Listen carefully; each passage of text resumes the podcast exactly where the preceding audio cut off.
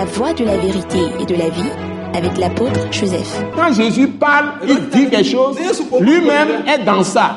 Vous voyez que, bien qu'il soit Dieu, une fois qu'il a pris le corps de l'homme, il s'est mis dans une position, à un moment donné, inférieure même aux, anges. Donc, donc, il faut qu'il soit dans la dépendance maintenant avec le Père Céleste, avec l'Esprit qui est Dieu, hein, qui, est, qui le couvre.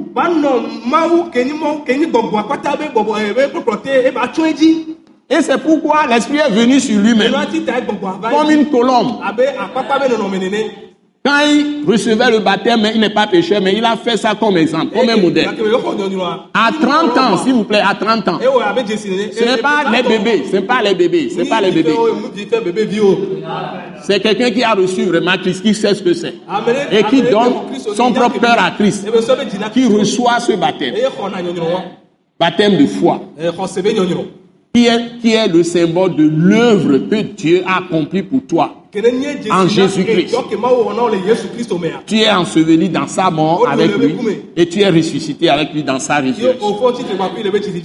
C'est pourquoi un problème que je vais poser pour ce message, un problème que je vais poser dans ce message, est, est le problème numéro un que chaque chrétien doit résoudre.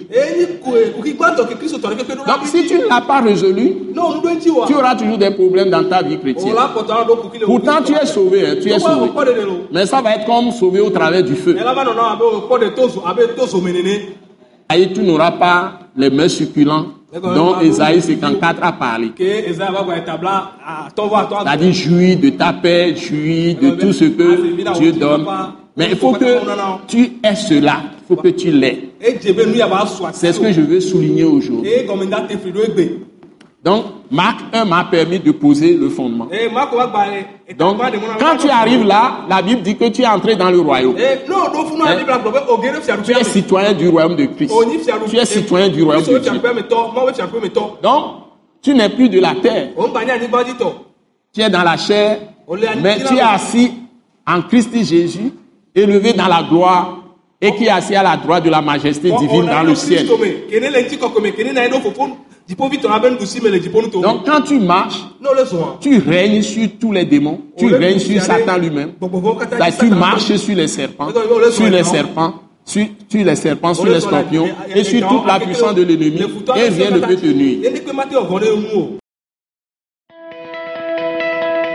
Ce message l'apôtre Joseph Kodouak Bemehin vous est présenté par le mouvement de réveil d'évangélisation, Action toute âme pour Christ international, Attaque internationale.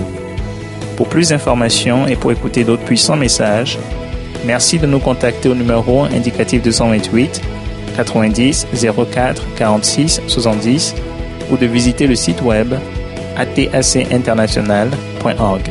Soyez bénis en Jésus-Christ.